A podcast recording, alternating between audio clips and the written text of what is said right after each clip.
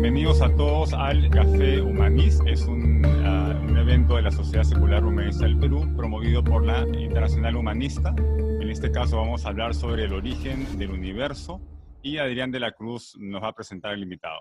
Nuevamente, bienvenidos a todos a esta nueva edición del Café Humanist y en esta oportunidad tenemos como invitado al doctor Gerardo Herrera Corral, que es especialista en física de partículas y campos, es, doctor en ciencias por la Universidad de Dortmund en Alemania, es profesor titular del Departamento de Física del CIMBESTAB en el Instituto Politécnico Nacional.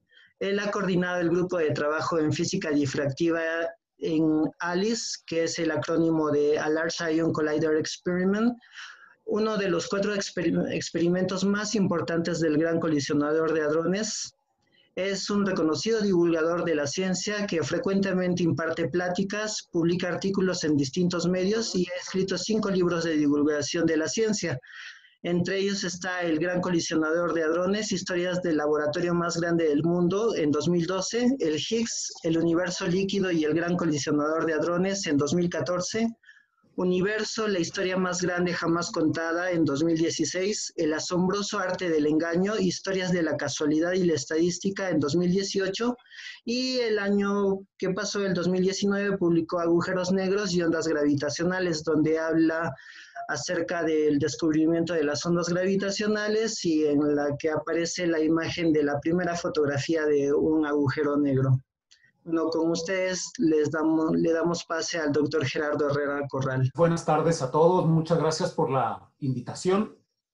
Eh, me da mucho gusto, siempre me da mucho gusto eh, que me den la oportunidad de platicar sobre las cosas que me gustan. Y, y, en esta ocasión, en la conversación con, con, Adrián de la Cruz, pues quedamos que hablaría sobre la historia del universo. Eso fue el tema que acordamos. Y el título que yo le había dado originalmente es, como ustedes saben, el origen de todas las cosas. El origen de todas las cosas es uh, el origen del universo y en la historia del universo. De manera que eh, lo que yo les quiero proponer es que eh, hablemos sobre eso. Es el tema central y es más o menos el formato que tiene eh, esta charla, en la que está en el libro Historia, eh, Universo, la historia más grande jamás contada. Pero en ese libro, eh, que les voy a mostrar ahorita, ahorita voy a compartir pantalla, les voy a mostrar imágenes.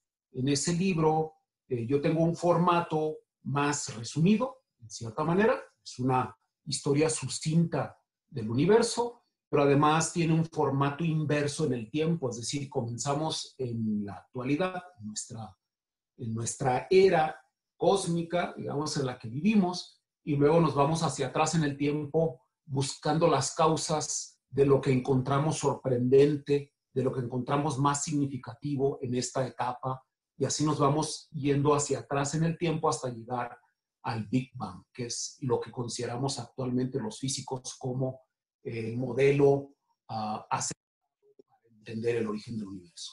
Lo que ahora es eh, lo contrario. Me gustaría eh, hablar sobre la historia del universo, pero de una manera lineal, es decir, comenzando por el Big Bang. Y eh, como es una historia muy larga, les comentaba hace rato que quizá lo mejor sería eh, pues que yo hable tranquilamente sobre cada una de las, etapas y, que paremos por ahí en algún momento unos, o no que paremos, sino que unos 15 minutos antes del tiempo previsto, pues yo ya eh, des, en ese momento me vaya de largo para ya resumir todo lo que viene, y, pues, porque si no, la charla sería, sería muy larga. Esa es la, esa es la propuesta, ¿no? Entonces voy a empezar por compartir la pantalla. Es la, el, la pantalla de título Origen de todas las cosas, Universo. Y es una, como les decía, les voy a contar una historia muy larga porque se trata de la historia de 13.800 millones de años. Es la edad que tiene el universo. Eh, contar una historia tan larga en tan poco tiempo parecería una tarea muy complicada, pero en realidad no lo es si consideramos que en la historia del universo hay etapas cruciales, hay fechas eh, especiales en las que ocurrió algo singular. En es, es como un calendario cósmico y lo que haremos será buscar algunas fechas precisas, como lo hacemos con la historia de la humanidad, y, nos fijamos en los eventos que cambiaron algo o que fueron eh, cruciales para que el universo sea como hoy lo vemos. Eh, aquí lo que ustedes están viendo en la pantalla es, una, es algunas de esas etapas, ¿no? Hoy pensamos que el universo se originó ah, en una gran explosión, al que conocemos como Big Bang, hace 13.800 millones de años, y consideramos que este es el tiempo cero. A partir de ese momento eh, ocurrieron muchas cosas de las que vamos a hablar hoy. Una de ellas ocurrió casi al instante, cuando apenas habían transcurrido 10 a la menos 32 segundos. En ese momento es, un número extremadamente pequeño, es un punto seguido de 31 ceros y un 1 de segundos. En ese momento ocurrió el primer gran eh, suceso y es un suceso extraordinario. Tan extraordinario que bien podríamos pensar que es ahí donde se origina el universo, en algo que se conoce como la inflación cósmica. Hablaremos un poco de eso. Hablaremos después en los siguientes microsegundos en la formación de protones, cómo se sintetizaron los elementos ligeros cuando el universo tenía ya 60 segundos, etc. Ese es, la, ese es el formato que tiene la charla como les decía, si ustedes están interesados en verlo con más calma y más a detalle, pues lo podrán revisar. Que se encuentra editado por Taurus. Es eh, Penguin Random House, eh, Universo, la historia más grande jamás contada, que por cierto está siendo en este momento preparado para eh, una edición de bolsillo. Me dijeron de la editorial, no deben de tardar en... Pues bien, la historia del universo, como les decía, se puede marcar en fechas, ¿no? La podemos contar de muchas maneras. Las historias siempre las podemos contar de muchas maneras. Todas las historias se pueden contar de maneras distintas según sea eh, lo que nosotros queramos uh, subrayar. Por ejemplo, aquí tenemos al universo eh, en, dos dimensiones. Es una, es una caricatura extraordinariamente simplificada de lo que realmente es el universo. Pero en el lado izquierdo está simbolizado el Big Bang, la gran explosión. Y en la escala de abajo, estoy señalando ahorita con el cursor, eh, está la historia del universo en términos de la temperatura.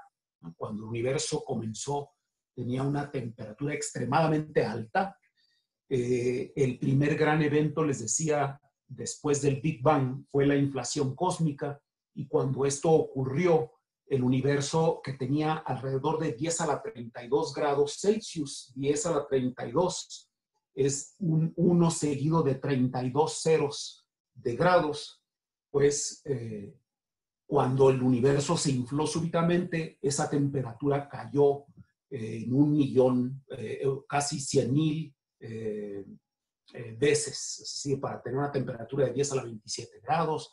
Después fueron ocurriendo cosas interesantes y ustedes pueden ver ahí en la escala de abajo cómo el universo se fue enfriando hasta alcanzar la temperatura que tenemos actualmente, que es aproximadamente de 3 grados. La temperatura del universo es de 3 grados Kelvin, es decir, este, menos 270 grados centígrados, ¿no? Aquí, aquí cometí un error, ¿no? Este, aunque los números muy grandes, pues da lo mismo si son Kelvin o centígrados. Ahí en las escalas ya más bajas, 18 grados o 3 grados, debo especificar que se trata de escala Kelvin. Es decir, eh, es la escala absoluta. El, el, cero absoluto es menos 273.15 grados Celsius. Entonces, cuando digo 3 grados, me refiero a 3 grados sobre el cero absoluto, que significa, para nosotros que estamos más familiarizados con la escala centígrada, eh, Celsius, significa menos 270 grados. Esa es la temperatura que tiene el universo. El universo es frío. La Tierra es considerablemente más caliente, pero la temperatura promedio del universo es alrededor de menos 270 grados centígrados. Y cuando apareció la vida, el universo debía de tener alrededor de 18 grados, que son menos 250 y tantos grados centígrados. ¿no? el universo debió enfriarse de manera considerable para que apareciera la vida.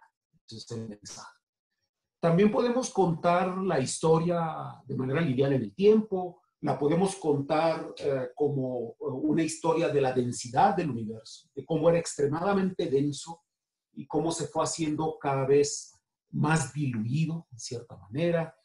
La podemos contar en términos de la simetría, de cómo las simetrías en el universo han ido desapareciendo, de empezar con un grado extremadamente alto de simetrías para que éstas se fueran rompiendo, así decimos los físicos, para que las simetrías se fueran escondiendo, porque los físicos pensamos que esas simetrías no desaparecieron, sino que se escondieron y que están ahí escondidas, y esas simetrías se fueron escondiendo a lo largo de la historia del universo. También la podemos contar así. La podemos contar pues de muchas maneras. Yo elegí eh, estas 10 etapas que ustedes están viendo ahí. El origen de todas las cosas es la historia del universo que podemos enmarcar en estas 10 etapas. El comienzo del tiempo, el, el minuto cero, el segundo cero, que es el Big Bang, el origen del universo, seguido eh, por la inflación cósmica que ocurre cuando el universo tenía 10 a la menos 35 segundos, que probablemente el Higgs tiene algo que ver, comentaremos un poco eso, pero que la inflación puede estar relacionada con el origen de la materia, porque hasta ese punto el universo era radiación. Eh, quizá la siguiente fecha más relevante es eh, un microsegundo. Entre 1 y 10 microsegundos después del Big Bang, el universo era un líquido perfecto. Eh, se encontraba en la forma de un plasma, le llamamos plasma de quarks y de gluones. y ya ese plasma de quarks y de gluones actualmente lo estamos reproduciendo de manera artificial en un experimento que se llama ALICE en el Gran Colisionador de Hadrones. De manera tal que, lo que a lo que yo me dedico tiene que ver con esta etapa del universo. Es, lo llamamos el universo temprano. Son los primeros 10 microsegundos o, digamos, entre 1 y 10 microsegundos después del Big Bang. Es lo más lejos que hemos llegado con nuestros experimentos y esa es la parte en la que yo trabajo, así que les platicaré un poco de eso. Eh, la etapa que vino después son los 3 minutos los físicos hablamos de los primeros tres minutos como una fecha relevante, porque en esos eh, tres minutos se originaron los átomos ligeros. Eh, hoy conocemos 118 elementos de la tabla periódica, pero solamente los ligeros, que son el hidrógeno, el helio y un poquito de litio, son los más ligeros, son los más sencillos. Esos átomos se originaron cuando el universo tenía tres minutos de edad. Y por eso es una fecha tan especial, porque ahí se formaron esos elementos ligeros. No todos los demás, todos los demás se originarían después. Después de esta etapa, hay una fecha también muy interesante que ocurre a los 300.000 años, a los 300, 380 mil años. No se tomen los tiempos tan, tan a pecho. ¿no? Si no son, no son tres minutos, probablemente es, uno o dos o cuatro minutos, es más o menos la escala. Cuando el universo tenía 300, 380 mil años, ocurrió también un fenómeno muy especial, al que lo etiquetamos como radiación cósmica de fondo. Después, a los 500 millones de años, se originaron las primeras estrellas y es un evento extraordinario eh, para que eh, después se formaran las galaxias. Pero las estrellas se empezaron a cocinar los elementos químicos pesados. Todos los demás elementos que vienen después del litio, digamos después de los ligeros que son el hidrógeno, el helio, el litio, el litio eh, todos los demás, el carbono, el fierro, el oxígeno, se formarían entonces en el centro de las estrellas. Por eso es que 500 eh, millones de años es especial, mil millones de años, perdón, es, eh, es, especial porque ahí es donde se originan los elementos pesados. Y luego, a los 10 mil millones de años, cuando el universo ya había cumplido 10 mil millones de años, aparece algo extraordinario en la vida, un fenómeno singular que es una muestra clara de la colectividad autoorganizada que origina la vida, es el origen de la vida. Cuando el universo cumplió 13 mil millones de años, aparece algo todavía que, eh, que todavía no entendemos y que es uno de los más grandes misterios, uno de los temas más fascinantes de la investigación actual, que es el origen de la conciencia. Por alguna razón, el universo eh, generó conciencia, generó la capacidad de pensar. Podemos decir que el universo caminó 13 mil millones de años para construir un espejo en el que se ve a sí mismo. Eh, esos son nuestros cerebros, un espejo del universo en el que eh, en esta construcción el universo se contempla y se reflexiona. Y eh, yo todavía he añadido aquí una etapa más, eh, es los 1.800 millones de años, para decir hoy. Es eh, la fecha en la que vivimos y en la que yo denotaría como algo especial, toda vez que aparte de que tenemos vida, conciencia, también tenemos sociedades con una organización extraordinaria y una manera de pensar y de ver a la naturaleza singular. De manera que esa también es una fecha especial en la historia. Aquí están esas etapas de las que acabo de hablar y esos son los símbolos que de alguna manera señalan con mayor claridad lo que, de lo que vamos a hablar. Ahí está el plasma de quarks y los átomos ligeros, la radiación cósmica de fondo, las estrellas, los elementos pesados, las células eh, con las que comenzó la vida, y luego la aparición de una célula extraordinaria que es la responsable de la conciencia. Y al final se me ocurrió hace rato poner, para, para señalizar a la actualidad, se me ocurrió poner ahorita hace rato un cuadro de Picasso con la mujer que llora. Y más, más tarde diré por qué. Por qué un cuadro de Picasso puede simbolizar la actualidad. Empecemos entonces por el tiempo cero. Empecemos por el Big Bang y voy a agrandar entonces esa imagen que está a la izquierda eh, y eh, que es uno de los temas de investigación también más intensos de la física.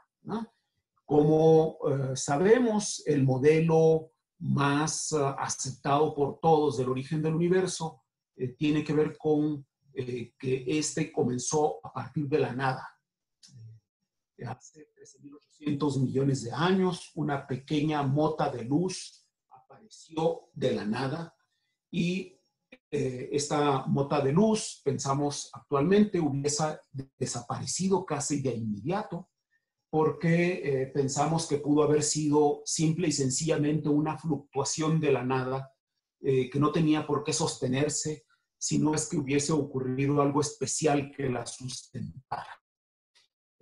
Pero antes de, pasar a la siguiente etapa, que fue crucial para que esa pequeña mota de luz perdurara, eh, reflexionemos un poquito en la imagen del origen del universo cuando éste tenía cero segundos y, y, esa transición entre la nada y el ser, que yo tengo simbolizados allá abajo con un cuadro oscuro y uno lleno de radiación y lleno de luz. Para poder, eh, y ese es a menudo donde se centran las preguntas de la gente, las preocupaciones, las inquietudes personales de cómo algo puede surgir de la nada, de cómo es posible que los físicos aceptemos con toda tranquilidad que todo un universo tan vasto y lleno de cosas pudo haber aparecido de la nada. Entonces, me gustaría muy rápidamente, porque entiendo que no son ustedes físicos, hacer unas reflexiones sobre lo que significa para nosotros el vacío. Eh, que, nos hace, nos inspira, nos impulsa, nos empuja a pensar en que esto pudo haber ocurrido. El vacío eh, es una inquietud de todos, es una inquietud que está en el arte y en la literatura y está en todos nosotros también. Y para los físicos ha sido también de gran interés el entender qué significa el vacío. Y es tan importante el concepto de vacío que tenemos los físicos que yo bien podría decir que según la idea que tenemos de ese vacío, de lo que es la nada, vamos a tener una física. A lo largo de la historia de la física, eh, cuando teníamos las ideas de Aristóteles sobre la física, cuando después eh, vino la física newtoniana, que hoy conocemos como física clásica. Eh, siempre estuvieron las ideas permeadas por la manera como nosotros nos imaginábamos el vacío. La física moderna tiene una concepción del vacío. Los físicos actualmente tenemos una idea clara del vacío. Y ahí les una imagen de Madrid, porque no quiero que, que, que ustedes desliguen todas las ideas de las que estamos hablando acá de, el, de los demás temas que inquietan a la humanidad. Eh, en particular en el arte y en las artes plásticas, muchos pintores han expresado esas inquietudes y este es un caso, el cuadro de 1966 de Calcomanía, que Magritte, en el que Magritte comentó en algún momento mi pintura es imágenes visibles que no esconden nada y evocan misterio. Y ciertamente que cuando ve una de mis pinturas uno se pregunta, ¿qué significa eso? Y decía Magritte, no significa nada porque el misterio no significa nada ni es conocible. Eso solamente para ilustrar que la inquietud alrededor del vacío es muy generalizada, no es algo privativo de los físicos. Pero los físicos en la actualidad tenemos una idea clara de lo que es el vacío. Es la idea que nos hemos hecho desde que a principios del siglo pasado se inventó la mecánica cuántica. Eh, aquí estoy poniendo un evento eh, que no es el, el, fundador de la mecánica cuántica, simplemente lo pongo porque esa animación que ustedes ven ahí me va a ayudar. Es la manera como entendemos el átomo, es el modelo de Bohr, eh, que todos conocemos porque lo aprendemos en la escuela, nos enseñan que los átomos tienen un núcleo y alrededor de él están los electrones girando. Y nos enseñan que cuando llega la radiación hasta ahí, el electrón que se encuentra en, un, en una órbita con una determinada energía absorbe la energía de ese fotón y se va a otra órbita. Y al revés también, cuando se encuentra en una órbita excitada, así nos dicen en la secundaria, eventualmente emite energía y cae a una órbita de menor energía. Es un modelo equivocado. El modelo de Bohr, el átomo de Bohr, es un modelo que sabemos es equivocado y no obstante es el modelo más utilizado eh, en eh, eh, generalizando de todos los modelos que existen. El átomo de Bohr es utilizado por los ingenieros, por los químicos, por los biólogos, por los físicos, porque es útil. Es un modelo muy útil que nos da una buena descripción del mundo microscópico. Pero yo lo estoy utilizando aquí solamente para mostrar que esa idea que tenemos de cómo algo puede estar girando alrededor de un núcleo y de pronto emitir radiación y, tener una energía más baja, obedece a una idea que tenemos vacío. Eh, no voy a entrar en esos detalles. pero, pero, pero me, sirve esa, me sirve esa idea. Esa es como realmente nosotros entendemos los átomos actualmente. Un átomo de hidrógeno son nubes de probabilidad. Y lo que puede ocurrir entonces es que un electrón que se encuentra en una órbita determinada del átomo emite energía y esa la saca del vacío. Nos imaginamos al vacío entonces como algo que está siempre permeado de un campo, el campo electromagnético. Y ese campo electromagnético fluctúa y eventualmente produce partículas y antipartículas que se vuelven a aniquilar. Ese es el concepto moderno de vacío eh, que eh, nos permite entender los fenómenos. Está muy bien comprobado, está muy bien medido en laboratorio y es la idea que nos inspira para pensar que en el Big Bang ocurrió algo parecido, que hubo una fluctuación de la nada, una nada distinta a la nuestra, porque el vacío que actualmente conocemos es un vacío que vive en cuatro dimensiones, en tres dimensiones espaciales y una temporal, y antes del universo, antes de la aparición del universo, no había espacio ni había tiempo. Pero no obstante, eh, esa idea del vacío cuántico nos inspira a pensar que la nada fluctuó y que eso generó una pequeña chispa que se estabilizaría de inmediato cuando apareció un campo muy especial para darnos el Big Bang. Esa es más o menos la idea que tenemos los físicos del origen del universo. Este Big Bang hubiese desaparecido casi de inmediato, porque una fluctuación de la nada no puede engendrar, no podría engendrar gran cosa, a no ser que algo especial hubiera ocurrido. Y en los primeros 10 a la menos 35 segundos después del Big Bang ocurrió algo muy especial. Ocurrió algo que conocemos con el nombre de inflación. La inflación cósmica fue eh, lo que estabilizó a esa chispa que apareció súbitamente. La inflación cósmica es un fenómeno que hoy podemos entender muy bien en términos físicos. Eh, es un efecto de energía que succionó al espacio-tiempo de una manera violenta. En un tiempo extremadamente corto, entre 10 a la menos 36 y 10 a la menos 33 segundos, el universo el tamaño de miles de millones y billones de veces más pequeño que un protón al tamaño de un metro. Y eso lo hizo en un tiempo extremadamente corto. A ese fenómeno se le llamamos inflación cósmica. Y tenemos muchas razones para pensar que ocurrió, que la inflación cósmica realmente ocurrió y que eso estabilizó al universo para que después, cuando la inflación cósmica se detuvo, el universo se siguiese expandiendo, como lo vemos actualmente. Entonces ustedes pueden ver aquí otra vez una figura del universo en el que aparece una pequeña mota de luz, luego se infla, se detiene esa inflación cósmica y después el universo crece, se expande. Luego aquí ocurriría algo que actualmente genera controversia, pero que parece está ocurriendo y es que el universo se acelera. Hace 5 mil millones de años que el universo eh, comenzó a acelerarse. Venía expandiéndose con una cierta razón, a una cierta tasa, y de pronto empezó a acelerarse. Pero eso vendrá después. Eh, de manera que eh, ampliando esa región tan pequeña del espacio-tiempo, nosotros vemos esa pequeña mota de luz que vivió muy poco tiempo, ya para los 10 a menos 35 segundos se expandió súbitamente y luego ya después de la inflación cósmica, siguió creciendo.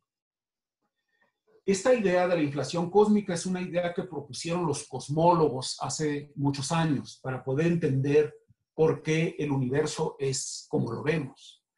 Y cuando lo propusieron, los físicos de partículas elementales, que es el gremio en el que yo trabajo, eh, les preguntábamos a menudo a los cosmólogos cómo pudo haber eso ocurrido y ellos podían explicar matemáticamente muy bien todo el fenómeno.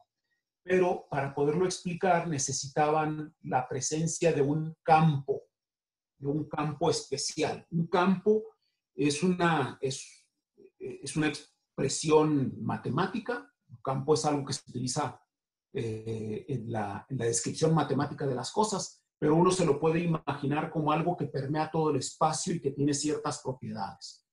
Por ejemplo, nosotros podemos casi sentir un campo cuando agarramos un magneto y agarramos dos polos norte, por ejemplo, y los tratamos de juntar y podemos sentir que no se juntan porque entre ellos hay algo. Eso es un campo. Eso es un campo electromagnético. Y todo en la naturaleza son campos. Y entonces los cosmólogos explicaron la inflación cósmica con la existencia de un campo escalar al que llamaron inflatón por razones obvias, porque ese era el campo que tenía las propiedades especiales para hacer que el espacio-tiempo se inflara. Entonces lo llamaron inflatón. Y cuando los físicos de partículas les preguntamos dónde se, dónde se encuentra ese inflatón, nosotros nos, dedicamos a buscar partículas, a eso nos, nos dedicamos los físicos de partículas elementales, a, a entender los campos, a entender cómo funcionan, qué propiedades tienen. Entonces les preguntamos dónde se encontraba y los cosmólogos acostumbraban contestar que ese inflatón había desaparecido. Decía, no, eso fue hace 13.800 millones de años, ya pasó mucho tiempo, ya fue, desapareció, no está más. Eh, algo que no nos gusta mucho los físicos, pero entonces seguíamos preguntando y decimos, pero entonces, ¿cómo era ese campo para, para pudo, hubiese desaparecido. Y, resulta que el campo que ellos ocupaban tenía propiedades muy especiales, tenía una energía negativa, tenía una energía que no se anula en cero, como, se anulan todos los campos físicos que conocemos. ¿no? Este campo era especial, este no, este tenía una energía distinta de cero en el cero. Eh, este tenía unas energías negativas, este tenía, era escalar, cosa que no, no habíamos visto en la naturaleza jamás, una cosa así no existe. Eh, de manera que por mucho tiempo el inflatón estuvo ahí como una especulación de lo que pudo haber ocurrido cuando el universo apenas había nacido y como una manera de explicar ese fenómeno de inflación cósmica. Pero hace ocho años, el 4 de julio, un día como hoy, hace ocho años, los físicos encontraron en experimentos del Gran Colisionador de Hadrones en el Centro Europeo de Investigaciones Nucleares encontramos una partícula a la que llamamos Higgs. Y esa partícula, ustedes pueden ver ahí a la derecha abajo, vino a completar la tabla periódica de los elementos. Esa tabla de partículas que vemos es la tabla que los físicos de partículas proponemos como eh, la nueva tabla de, los elementos, ¿no? La, la verdadera tabla periódica de los elementos que consiste de seis quarks y seis leptones. Seis quarks son estos aquí arriba, en violeta, el quark arriba, el quark abajo, el quark encanto, el quark extraño, el quark cima y el quark fondo. Son partículas de materia que constituyen todo lo que nos rodea. Y abajo están los leptones, que son el electrón, que nos resulta muy familiar. El electrón lo conocemos, nos lo presentan desde la primaria y en la secundaria y luego viene acompañado por otros dos más pesados que se parecen mucho a él, al electrón, además de unos neutrinos que siempre parecen estar asociados con ellos. Estas son las partículas de la materia y luego hay unas partículas de fuerza que hemos conocido ya desde hace algún tiempo, que entendemos, que hemos medido. Pero faltaba el Higgs. Y los físicos de partículas buscábamos al Higgs por razones cosmológicas lo buscamos porque es la manera que tenemos de explicar, de entender que estas partículas que les acabo de mostrar tengan masa. Es la manera en la que podemos explicar que un, que un electrón tenga 0.5 mega electron volts de masa. Es decir, que tengan una inercia al movimiento, que eh, tengamos que aplicar una fuerza para poder moverlos necesitábamos un campo como el Higgs para explicarlo y eso apareció el 4 de julio del 2012. Pero cuando empezamos a ver las características que tiene el campo de Higgs, nos dimos cuenta que ese campo que lo permea todo, que está en todas partes, que llena todo en el espacio y permea todas las cosas, es un campo escalar por fin vemos, una, vemos como una realidad física a un campo escalar. Y vemos que tiene una energía negativa y vemos que esa energía no se aluna en el cero como lo hacen los otros campos.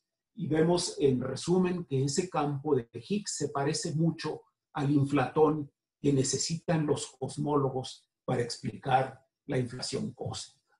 De manera tal que el Higgs se volvió entonces una partícula más interesante que no solamente nos explica el origen de la masa, que no solamente nos dice por qué esas otras partículas tienen una resistencia a moverse, pero que además eh, de generar materia, también puede ser el responsable de haber inflado al universo, ¿no?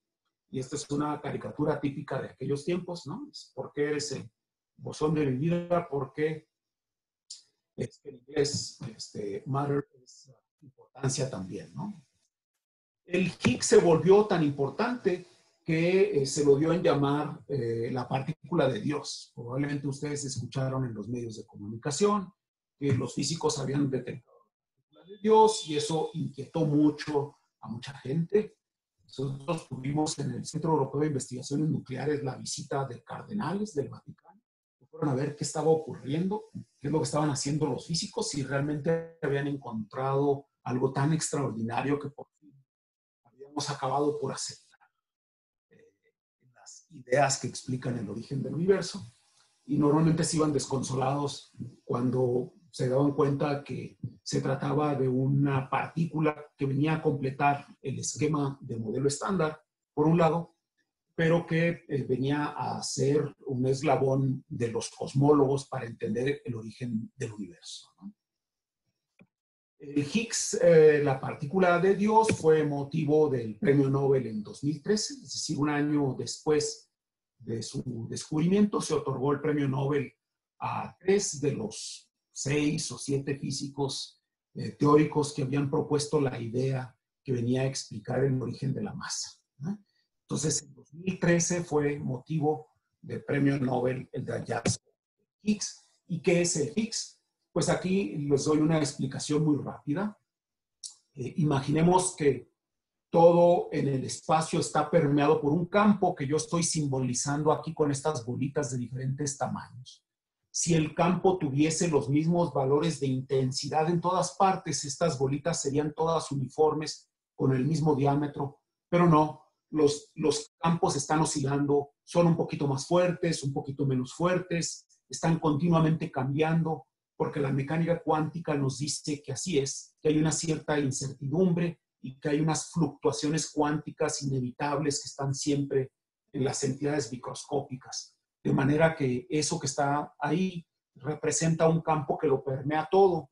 Y cuando una partícula atraviesa por ahí, entonces eh, ese campo se aglomera y le da una resistencia a moverse a esa partícula. Hace que esa partícula tenga eh, mayor trabajo en moverse a través de ese campo. Esas bolitas azules entonces representan al campo de Higgs y esta es una partícula que se va moviendo a través del campo de Higgs y que adquiere masa, adquiere una resistencia al movimiento. Es como cuando tenemos una pelota en una piscina adentro del agua y la tratamos de mover pues vamos a tener mucho trabajo para moverla porque tenemos que luchar contra la resistencia que se pone por parte del agua. Algo parecido a eso es una metáfora estrictamente hablando incorrecta, pero que nos sirve para darnos una idea de lo que es un campo y de cómo es que el Higgs le otorga masa. Lo que el gran colisionador de hadrones hace es lo que estaban viendo ustedes allí en la pantalla, hacer chocar a dos protones, dos protones que llegan en, direcciones opuestas con una gran energía y chocan en ese punto, en el punto central.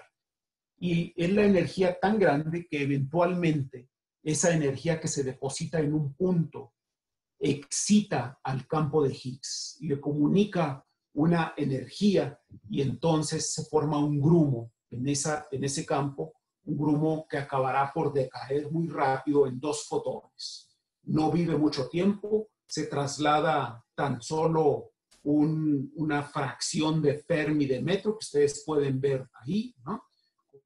Todos estos ceros, esa es la distancia que viaja el Higgs antes de desaparecer. Vive tan solo un septo segundo, ¿no? 10 a la menos 21 segundos. Y en ese tiempo viaja a una distancia extrema de manera tal que la colisión de protón contra protón nos permitió ver eso que los estoy mostrando ahí de manera caricaturesca, pero que vino a darnos una muy buena idea de lo que está ocurriendo en el universo y lo que pudo haber sido el origen del universo. Este es cómo funciona el acelerador, que empieza con un acelerador lineal y que acelera protones en diferentes etapas, diferentes aceleradores circulares que se utilizan para ir llevando a los protones a una energía cada vez más alta e inyectarlos al gran colisionador de hadrones que es este anillo gigantesco. Cuando lo vemos desde adentro es un túnel que tiene eh, aproximadamente unos 4 metros de diámetro, se encuentra a más de 100 metros por debajo del nivel del suelo, está entre Suiza y Francia y por ese túnel se encuentra un tubo que lleva al vacío a los haces de protones a la más alta velocidad jamás lograda Ustedes ven aquí a los protones que se acercan en direcciones opuestas para encontrarse en un punto del anillo en donde se ha construido un detector que es capaz de medir todo lo que ocurre en la conexión, todos los fragmentos, toda la radiación que sale en todas direcciones y es detectada por diferentes dispositivos. En este caso vemos estas dos barras verdes que son señales que se han podido detectar en un, en un detector que llamamos calorímetro los calorímetros miden la energía. Y en este caso que acabamos de ver, que es muy eventual, no es que ocurra todos los días, se necesitaron más de dos años de estar tomando millones y millones de datos para poder ver este evento que les estoy mostrando, en el que aquí un fotón, una partícula de luz, depositó una gran cantidad de energía y back to back, así decimos, en, las en espaldas, en la dirección opuesta, está otro fotón. Eso es una señal clara de que apareció un Higgs.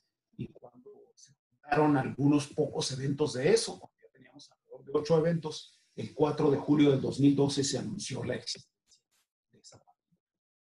Como ustedes ven, la relevancia que tiene el Higgs no está solamente en que nos vino a completar la tabla periódica de los elementos, que ya está completa, pero además que nos da una explicación de la inflación cósmica, de este fenómeno que vino a estabilizar el universo.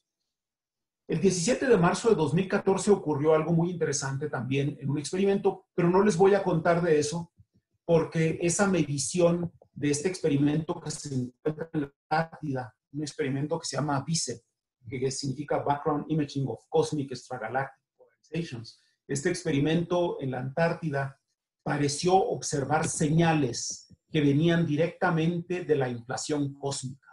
Todos nos emocionamos muchísimo por ese hecho, porque observar las señales que vienen directamente de la inflación cósmica nos mostraba ondas gravitacionales en aquel entonces, nos mostraba a un universo que estaba vibrando, nos mostraba además que la inflación cósmica era un hecho y que teníamos señales experimentales que lo podían constatar, nos mostraba cómo eran esas ondas gravitacionales que estaban llegando hasta nosotros, cómo polarizaban la luz que podíamos ver muy lejos y en suma e, ese era el gran, el gran descubrimiento eh, de todos los tiempos. El experimento BICEP anunció esas, esas señales, pero a los pocos meses se retractó, encontró errores en su medición, y entonces todos nos desilusionamos.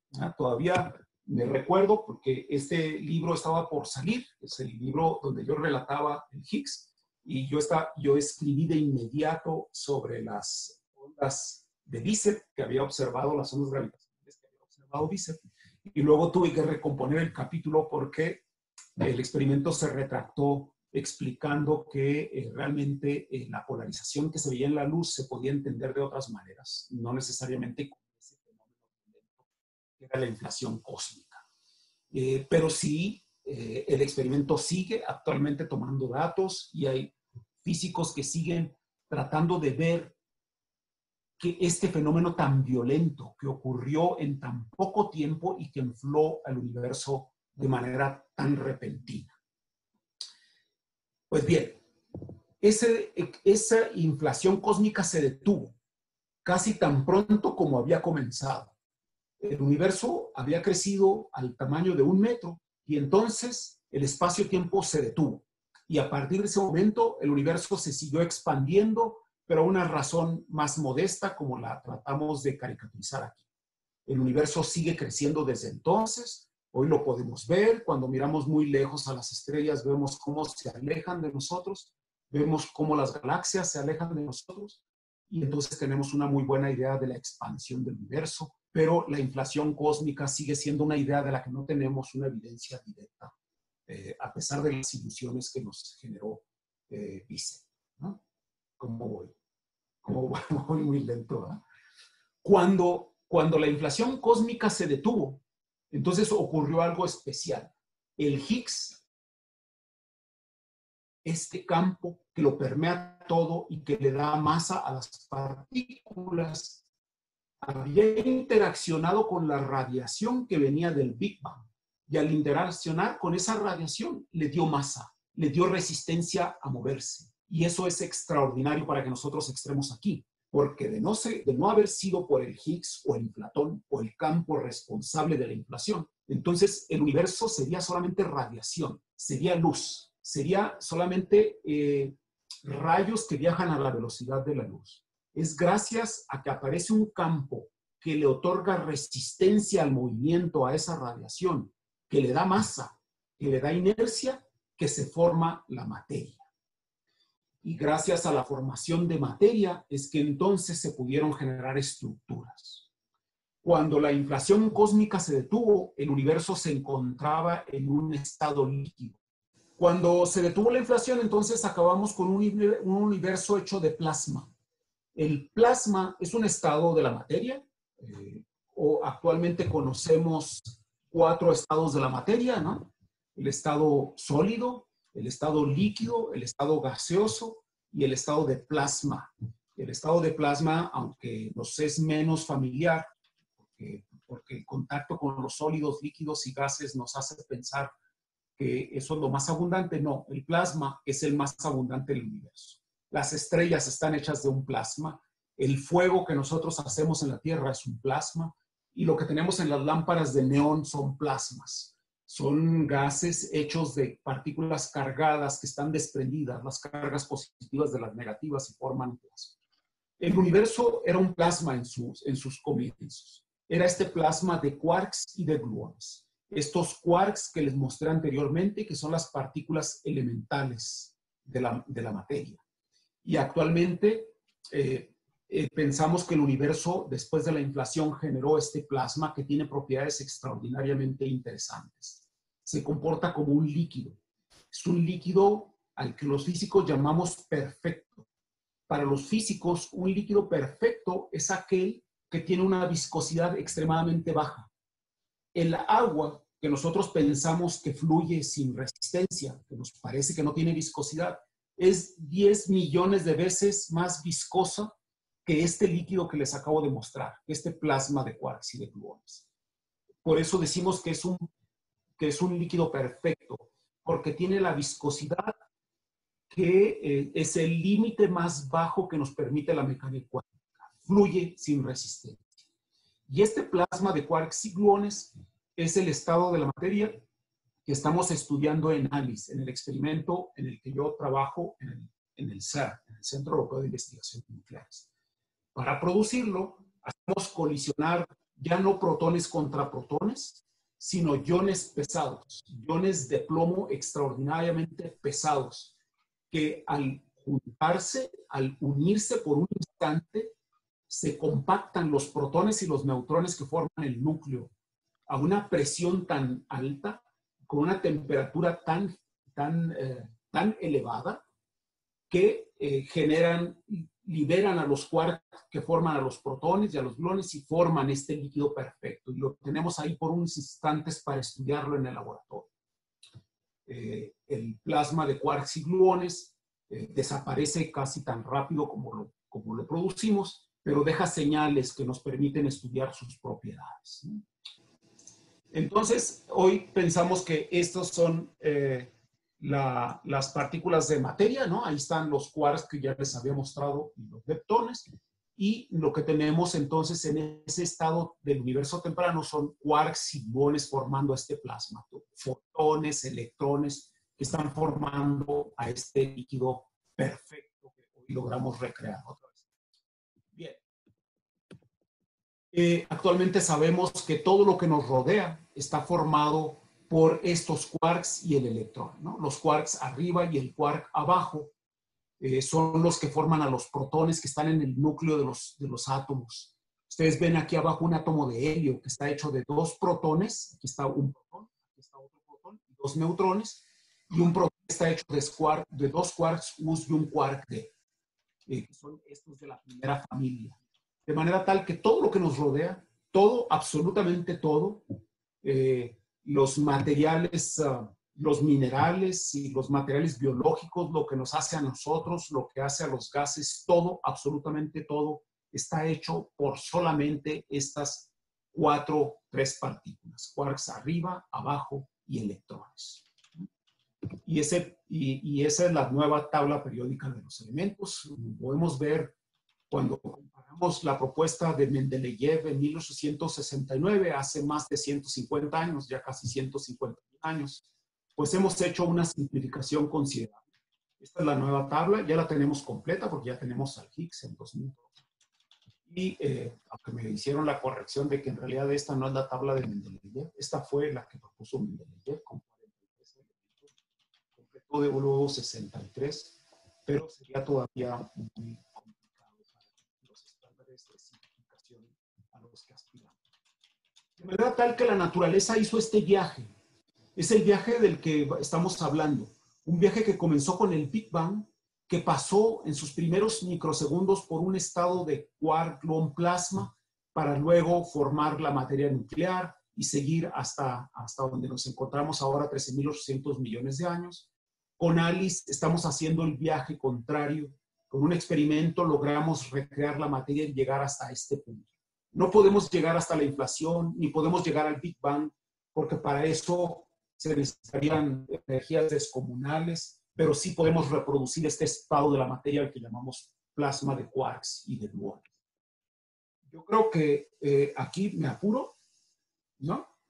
Para ir terminando, me voy a ir rápido por el resto y luego ya nos vamos a las preguntas. Este es el, laboratorio del CERN. Aquí se encuentran los Alpes, acá está Ginebra y aquí están los laboratorios. Abajo, a 100 metros por debajo del nivel del suelo, está el túnel y aquí se encuentra el experimento Alice en una caverna gigantesca. En este experimento hacemos chocar iones de plomo y vemos lo que se produce con un detector que se encuentra rodeando al, punto de interacción. Y cuando reconstruimos todo, podemos determinar que ahí estuvo ese plasma y podemos determinar sus propiedades nos hemos dado cuenta de que efectivamente es un líquido perfecto y estamos seguros de que es la materia primordial con la que comenzó el universo.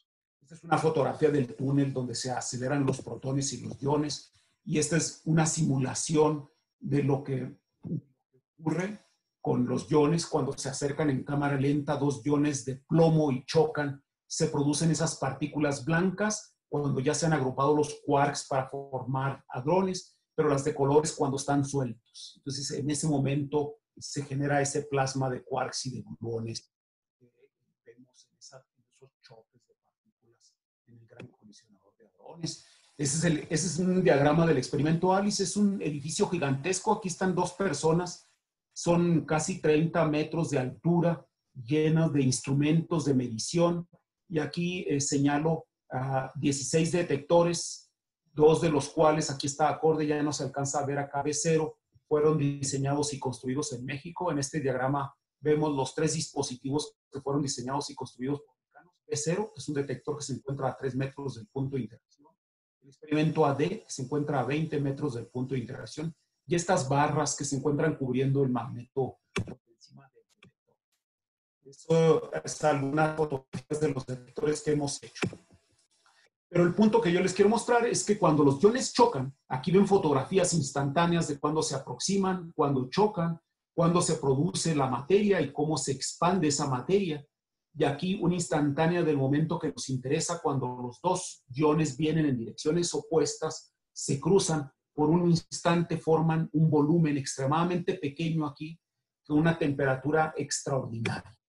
De hecho, se generan ahí las presiones más altas que se han podido conseguir en el laboratorio, que son 100 mil cuatrillones de veces la presión que produce la atmósfera.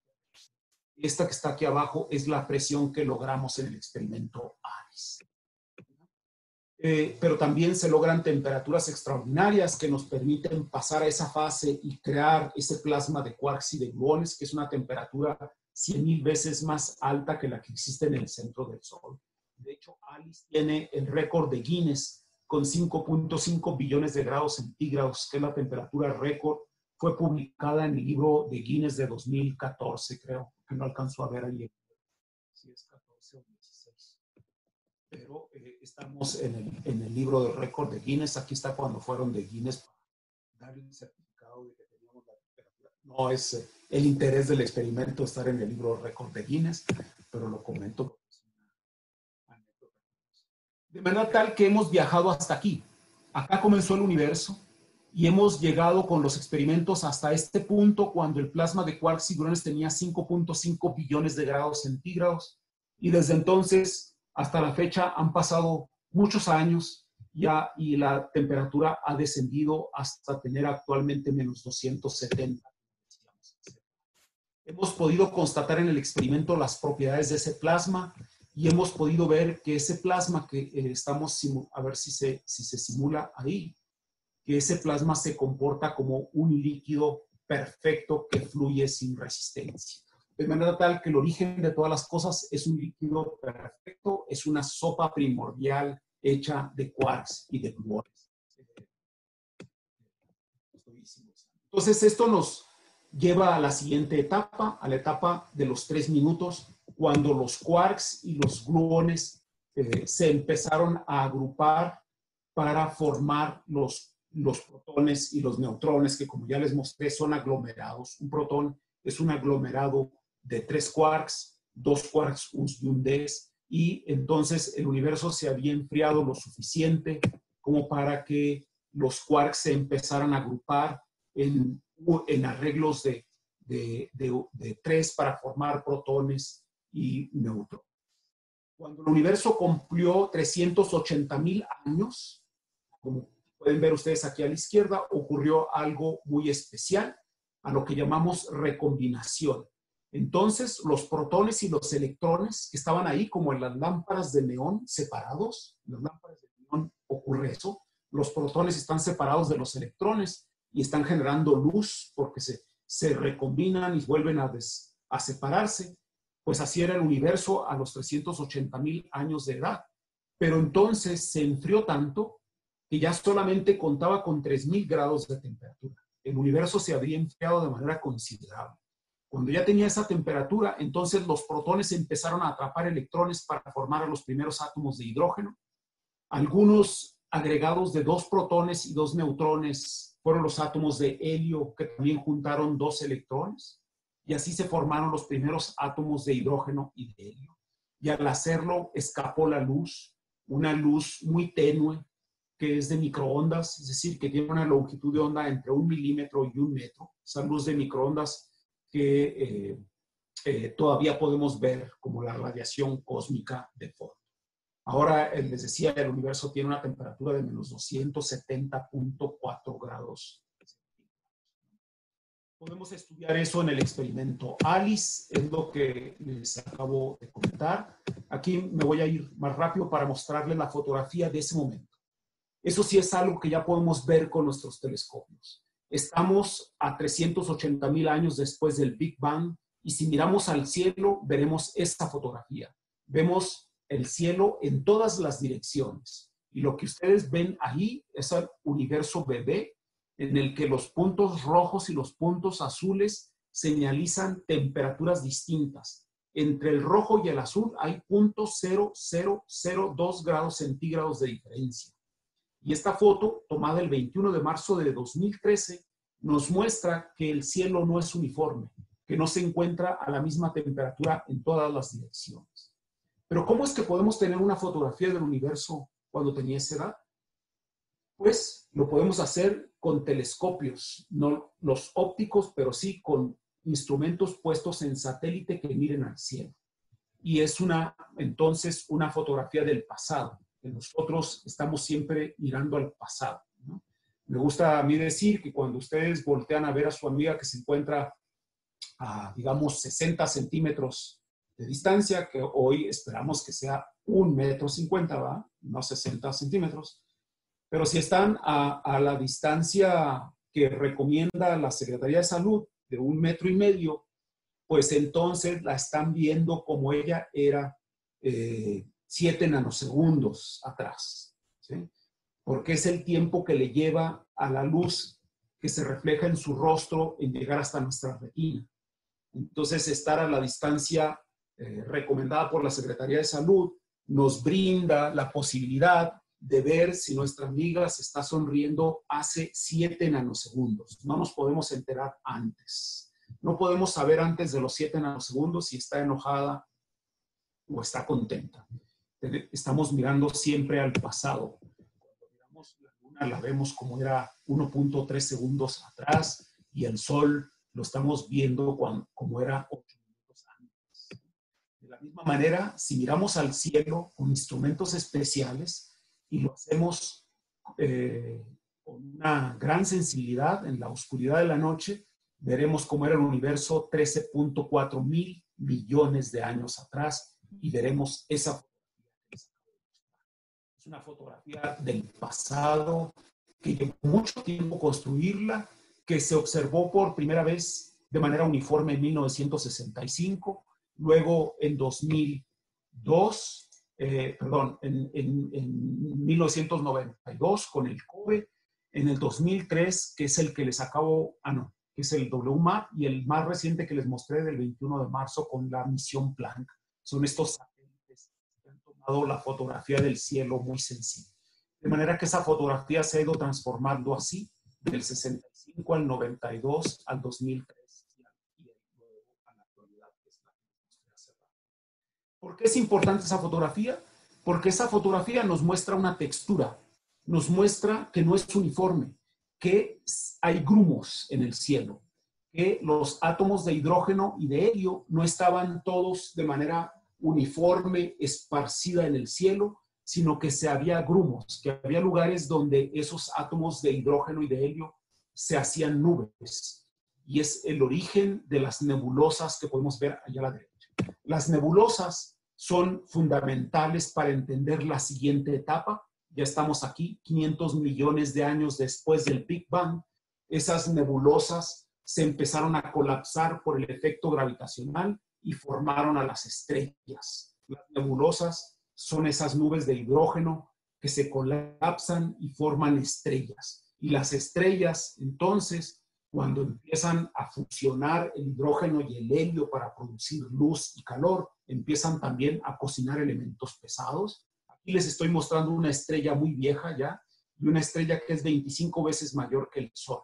Cuando ya está a punto de morir y esta estrella está a punto de explotar porque se ha acabado su combustible, entonces tiene en su núcleo 4 mil millones de grados centígrados y es un núcleo hecho de fierro con una capa formada por silicio, como una cebolla. Está una capa de oxígeno, otra de carbono, de helio y de hidrógeno. Pero esta estrella se ha colapsado ya porque no hay más reacciones nucleares que la sustenten, se ha acabado su combustible y está a punto de estallar. Cuando, lo haga, eh, los elementos pesados que se han producido se dispersarán por el cielo y empezarán a formar planetas. No me voy a detener aquí en la formación de los elementos pesados porque podemos llegar rápido a las preguntas y conversar sobre eso. De manera tal que aquí en las estrellas se cocinaron los elementos pesados y la condición necesaria, indispensable para formar la vida. Y esta etapa fascinante del origen de la vida parece ser que lo entendemos bastante. Para, eh, para entender la vida hemos estudiado a los compuestos orgánicos y nos hemos dado cuenta de que hay moléculas eh, especiales. Y una de ellas es esta que yo les estoy mostrando acá, está girando. Es un ácido graso, es un ácido, eh, en este caso lo conocemos como ADN, es el ácido desoxirribonucleico, que está formado por dos hilos que se tuerden, tuercen en forma helicoidal. Pero si nosotros la vemos en forma detallada aquí, vamos a ver un hilo que está formado con enlaces covalentes muy fuertes, muy robustos, pero que entre ellos hay unas bases, hay unos nucleótidos que se unen por un enlace extremadamente débil, que es un puente de hidrógeno que está en medio. De manera que esta cadena se puede desprender en dos con mucha facilidad. ¿Por qué es tan importante esta molécula? ¿Por qué es tan importante el ADN? Porque es la molécula capaz de archivar información y de reproducirse. Y eso es lo que bien podemos utilizar para definir la vida. Hay mucha controversia al momento de definir, de definir lo que es vida. Podemos decir que es cuando nosotros tengamos una molécula capaz de almacenar información y de transmitirla, entonces esa molécula estará sujeta a un proceso evolutivo y estamos ya ante el nacimiento, ante la aparición de la vida. Actualmente las células están formadas por membranas muy complejas. Las membranas de las células eh, usan proteínas para poder intercambiar material del exterior al interior de las células, pero probablemente en sus orígenes, células se formaron a través de unas microesferas muy simples con uh, con unas moléculas hidrófilas, hidrofóbicas, que permitían la, estas microesferas de material orgánico que andaba por ahí. de probablemente los primeros aminoácidos que aparecieron en, una sopa prebiótica eh, hace 3.8 mil millones, eh, hace 3.8 mil millones de años. Probablemente esas microesferas, estas vesículas que se formaron y que se han podido reproducir en el laboratorio, que se forman de manera espontánea en el laboratorio con ciertas, condiciones, empezaron a atrapar material como se ve ahí, algunos, eh, eh, eh, algunos aminoácidos que empezaban a entrar y luego algunos de estos, de estos nucleótidos empezaron a ensamblar para formar polímeros. Un polímero es un hilo largo de estos monómeros, ¿no? de, estas, de estos componentes químicos sencillos. Probablemente se formó uno de ellos y luego eh, se utilizó ese como plantilla para que llegaran otros, otros monómeros y se adicionaran formando dos capas como la vemos. Esos dos hilos eh, formaron probablemente eh, dentro de las vesículas eh, se formaron con las componentes que entraban en estas microesferas y ya no pudieron escapar porque tenían ya una estructura más, eh, más grande y ya no podían escaparse por los poros que se generan en las membranas, en estas microesferas. De tal manera que los ácidos grasos que formaban a las vesículas permeables fueron fundamentales para que ahí se formaran los primeros polímeros que ustedes pueden ver ya no es posible salir de esa vesícula es probable que en los esos polímeros encontraran corrientes de convección que se han identificado como estas fuentes geotérmicas en donde sale vapor y que esas vesículas circulaban pasando por momentos de calor y momentos de frío, de manera que cuando eh, pasaban por altas temperaturas, esos dos hilos de monómeros se separaban, algo que conocemos como desnaturalización. Pero cuando se encontraban más alejadas por razón de las corrientes, entonces volvían a generar una plantilla parecida. Es, esa es la ruta que la gente ha propuesto como muy probable para el origen de la vida. Una vez que se habían reproducido muchos de ellos, la vesícula se hinchaba tanto que eventualmente generaba una segunda y es probable que esta ruta, resumida aquí, a ver si, si se ve el resumen, generando primero monómeros que se polimerizan y que generan a una plantilla que se empieza a separar y reproducir, fueron el origen de la vida.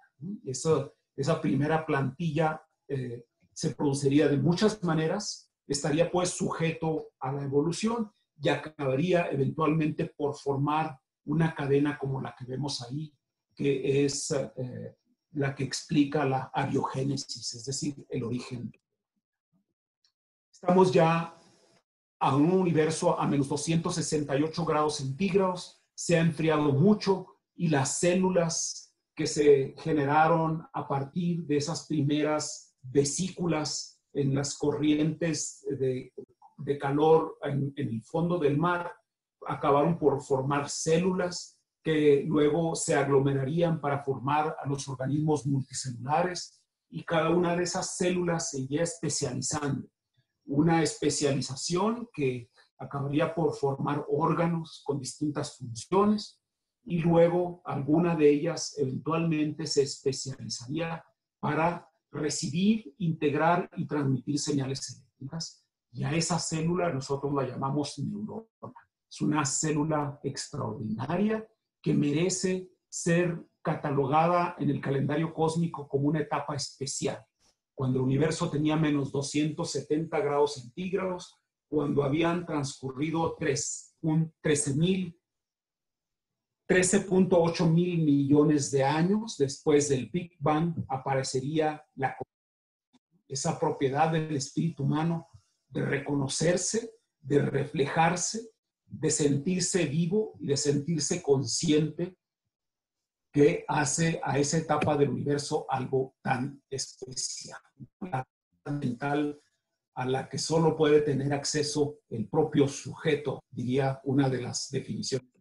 La formación entonces de una célula altamente especializada, capaz de recibir señales eléctricas, eh, hoy las conocemos, sabemos que en ellas reside la capacidad de pensar, entendemos la manera como se transmiten las señales eléctricas con el intercambio de iones a través de las paredes del axón que forman a esta neurona, con una serie de voltajes eléctricos que podemos, ver, que podemos ver aquí abajo en diferentes secuencias que generan sensaciones, que nos dan la sensación de, de dolor y de placer y que eventualmente también acabarían por generar la conciencia. ¿Cómo se genera la conciencia?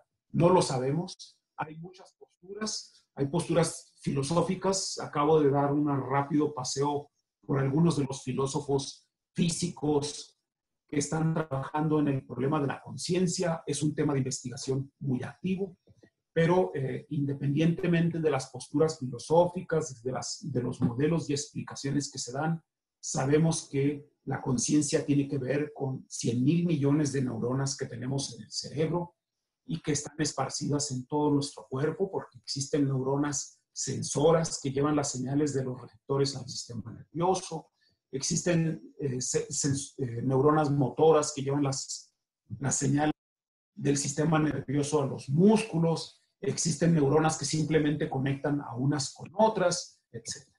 Llegamos pues así a la última etapa, a la etapa en la que se ve a sí mismo y para concluir y comenzar a conversar con ustedes sobre las inquietudes que tengan alrededor de esta historia extraordinaria, voy a cerrar con una reflexión de George Gamow, un físico ruso que inmigró en los Estados Unidos y que fue uno de los autores de la teoría del Big Bang. Él es uno de los que eh, estuvieron participando con ideas para acabar por delinear bien el modelo del origen del universo que hoy conocemos como el modelo del Big Bang. George Gamow eh, escribió muchos libros y en uno de ellos dijo algo tan fantástico como lo que podemos ver ahí y que acabamos de ver el día de hoy. Al universo le tomó menos de una hora hacer los átomos, pocos cientos de millones de años hacer las estrellas y planetas, pero le tomó 5 mil millones de años para hacer algo. Y con esto termino y quedo a su disposición para preguntas. Gracias. Sí, muchas gracias a, Gerardo Herrera, que es físico, nos ha hecho una explicación eh, bastante ilustrada desde el origen del universo, el origen de las cosas, de la, de la masa, ¿no? con el bosón de Higgs, de ahí eh, el, origen del ADN, la molécula autorreplicante, y de ahí finalmente el misterio de la conciencia, ¿no? que tiene que ver pues, con las conexiones neurales. Ahora vamos a pasar la conexión a Kiomi Ventosilla para que administre las preguntas y antes de, ¿no? de dar por concluida eh, este evento. Kiomi, ¿qué tal? Eh, ¿Qué tal? ¿Se me escucha? Sí, sí, te escuchamos muy amables en verdad. Primero, agradecerle al profesor Herrera por su exposición en verdad, agradecer a todos los organizadores. Y bueno, mi pregunta eh, va por el siguiente, por el siguiente caso, ¿no? De repente sonar un poco redundante con, eh, con el principio de la exposición que hizo el profesor. Me gustaría más o menos, eh, de repente, dar un, una redefinición, o bueno, una definición exacta sobre para lo que el físico eh, significa lo que es la nada, ¿no? Sé que lo mencionó eh, de repente concisamente, pero créame que es una de las grandes problemáticas que a veces afrontamos eh, las personas que hacemos ciencia a día de hoy, porque mucha gente piensa, ¿no? Y el argumento mm, más criticable es justamente cómo puede surgir algo de la nada, cómo se puede entoñar, o por decirlo así, de una mejor manera, cómo puede surgir algo de lo que no hay nada y justamente la gran crítica a veces del pseudointelectualismo, por decirlo así, sin ser muy ofensivo, de criticar eh, todo el trabajo científico que se hace, ¿no? Eh, muchísimas gracias. Sí. Bueno, estaba tratando de compartir la imagen esta que teníamos al inicio, donde está el Big Bang y donde hablo de la nada y de cómo entendemos los físicos la nada. Para nosotros, eh, voy, a, voy a dar dos respuestas, digamos, a, la pregunta que me haces. Una es en términos de la manera como los físicos entendemos la nada. Los físicos tenemos una eh, definición clara, tenemos un concepto eh, bien concreto de lo que es la nada, de lo que es el vacío. Lo traté de explicar muy al comienzo con algo que se llama mecánica cuántica. La mecánica cuántica nos da una visión de los fenómenos microscópicos y los fenómenos microscópicos, de acuerdo con la mecánica cuántica, los podemos entender en términos de los campos de fuerza, de los campos de materia que están ahí. Ahorita estamos nosotros acá y no nos percatamos, pero hay campos electromagnéticos que lo permean. Nos estamos viendo gracias a esos campos electromagnéticos. Nos estamos viendo gracias a que señales de por un celular llega una señal electromagnética hasta nuestro celular. Pero esas ondas de radio y esas ondas electromagnéticas están en el espacio. Los campos de materia, los campos de fuerza están en la naturaleza presentes uno puede quitar en una región del espacio, sacar todo el aire, sacar el oxígeno, el nitrógeno que está en la atmósfera y hacer un vacío ahí. Quedarán algunos átomos, pero tenemos técnicas muy sofisticadas para sacar absolutamente todo y dejar esa región vacía. Decimos vacía de materia. Pero en realidad ahí, en ese vacío de la materia, cuando ya hemos sacado todos los átomos y los electrones y todo lo que pueda haber, asumiendo que pudiésemos hacerlo de manera perfecta, pues todavía tendríamos ahí campos que lo permean todo. Ahí estaría el campo de Higgs, ahí estarían los campos electromagnéticos, las ondas de radio, ahí estaría todo eso. Podemos hacer una cápsula, algo que se llama una celda de Faraday, para que todas las ondas de radio electromagnéticas no pasen. Podemos eh, hacer mil malabares, pero en el vacío siempre habrá campos. Y esos campos que lo permean todo están fluctuando de acuerdo con la mecánica cuántica. No son campos quietos, tiesos, sin actividad. Están continuamente fluctuando. Es algo que está dado por algo que se llama principio de incertidumbre en la mecánica cuántica. Son campos que tienen una intensidad un poquito mayor, un poquito menor y están continuamente vibrando en el vacío. Esas vibraciones, esas fluctuaciones del vacío, así decimos los físicos, esas fluctuaciones del vacío producen fenómenos microscópicos que son virtuales, los llamamos virtuales. Por ejemplo, pueden producir una partícula y una antipartícula. De vacío aparece una partícula y una antipartícula. Y luego esas rápidamente se vuelven a aniquilar y vuelve a ser lo que era. Decimos que ese es un proceso virtual, que no es real pero nosotros podemos darle energía en el momento en que se produce la partícula y la antipartícula, podemos mandar un fotón, energía, y lo desprendemos y lo podemos ver en el laboratorio. Entonces decimos que, eh, este fenómeno ya es real porque lo podemos observar. Esas ideas del vacío, de esas fluctuaciones, están bien medidas, están bien, no es una especulación, es la concepción que tenemos del vacío. Y por eso es que uno se puede encontrar frases ahí de físicos famosos que decían en el vacío, acostumbraban decir frases de muchos diferentes tipos, pero que en términos generales se pueden resumir como en el vacío está todo, porque el vacío está en una actividad frenética.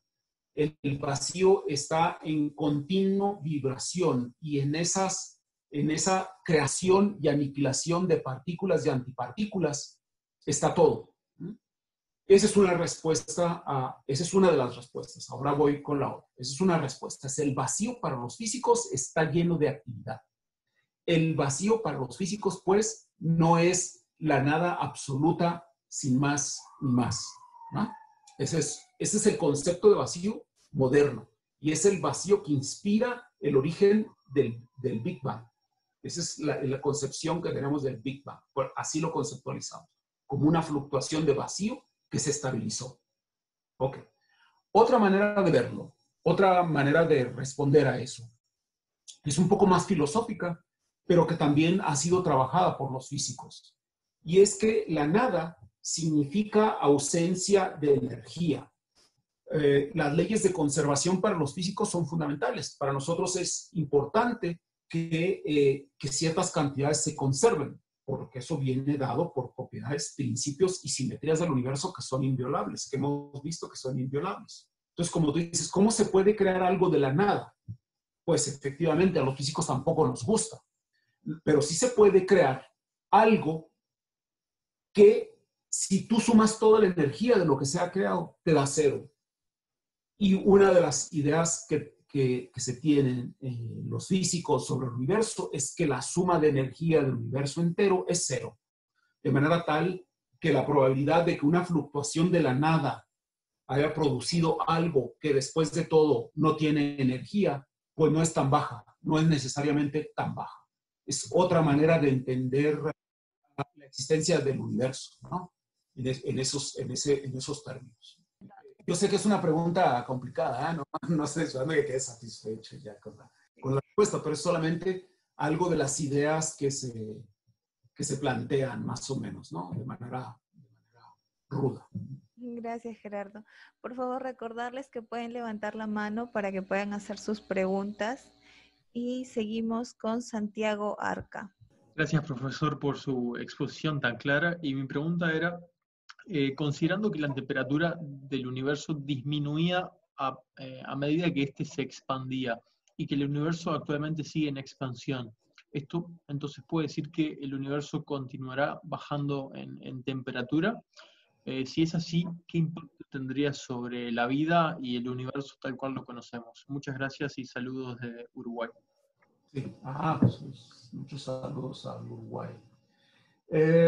Sí, el, hemos, hemos visto y de manera muy rápida, al final me tuve que acelerar muchísimo la historia del universo desde el Big Bang hasta la actualidad.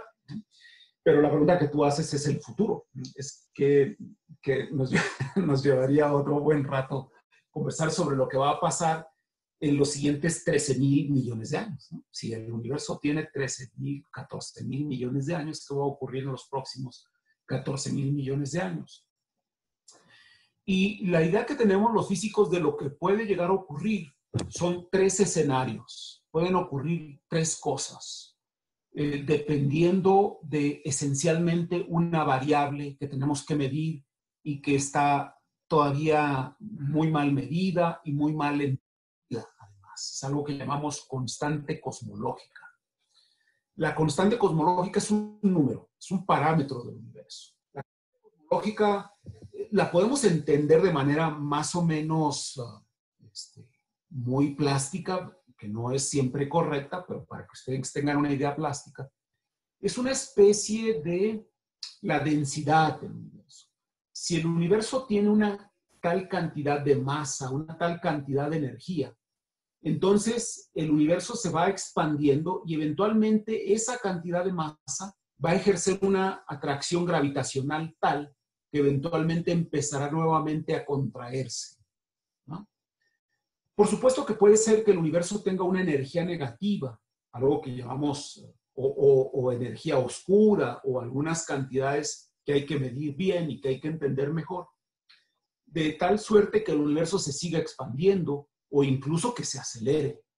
Son los tres escenarios posibles. El universo podría acelerarse para expandirse, para expandirse cada vez con mayor velocidad. El universo podría seguir expandiéndose como lo ha venido haciendo hasta hoy o el universo podía empezar a contraerse para terminar dentro de 13 mil millones de años en un gran colapso, en el Big Crunch, como se llama, que, eh, en el que se compacta otra vez todo. Son los tres escenarios posibles y que eso, cuál de esos va a ocurrir, depende del valor que tiene esta constante cosmológica. Dependiendo del valor que tenga, esperamos que ocurra uno de esos escenarios. En 2006, se otorgó el premio Nobel eh, a, astrónomos que pudieron medir la velocidad de expansión. De hecho, eh, ya que estás en el cono sur, eh, el método que permitió determinar la distancia hacia unas supernovas tipo 2 y utilizarlas como candelas, dicen los astrónomos, para medir distancias, fue inventado por chilenos en, en el observatorio que se encuentra por allí en, los Andes, en Chile. Eh, inventaron un método para hacerlo eso y luego unos astrónomos norteamericanos utilizaron la técnica y empezaron a medir rápidamente las velocidades de expansión de las estrellas muy lejanas y encontraron, ellos estaban buscando encontrar la constante, confirmar las mayores distancias y encontraron que el universo se está acelerando, que aproximadamente hace 5 mil millones de años el universo se iba expandiendo a una cierta razón y de pronto lo empezó a hacer más rápido. Eso se llama el universo acelerado.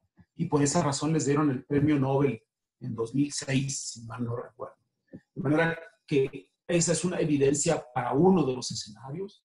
Pero por otro lado, el, el, telescopio Hubble y otras misiones han estado midiendo la constante cosmológica y han determinado que tiene un valor muy cercano al crítico. El valor crítico es aquel que, que, que se necesita para que el universo siga creciendo como lo viene haciendo hasta ahora, con una razón constante. ¿no? ¿Cuál de los escenarios va a ocurrir? Pues no lo sabemos, tenemos que esperar eh, unos 10 mil millones de años para ver qué empieza, qué empieza a ocurrir con el universo. Muchas gracias, Gerardo. Ahora pasamos con la pregunta de Robert. Hola. Hola, Robert. Pregunta. ¿Se, ¿Se, escucha mi voz? Sí, se escucha. Ah. Gracias. Bueno, este, quiero agradecerles a todos ustedes por su participación y quiero hacerle dos preguntas al doctor Herrera. La primera es, ¿usted cree que el universo tendrá fin? Y la segunda es acerca de la existencia de, de civilizaciones este, inteligentes y o, o, organizadas como la nuestra, ¿no? Por eso es, ¿usted piensa, qué piensa usted sobre la paradoja de Fermi? Bueno, la paradoja de Fermi, de hecho, está escrita en uno de esos libros por ahí, escribí algo de la paradoja de Fermi.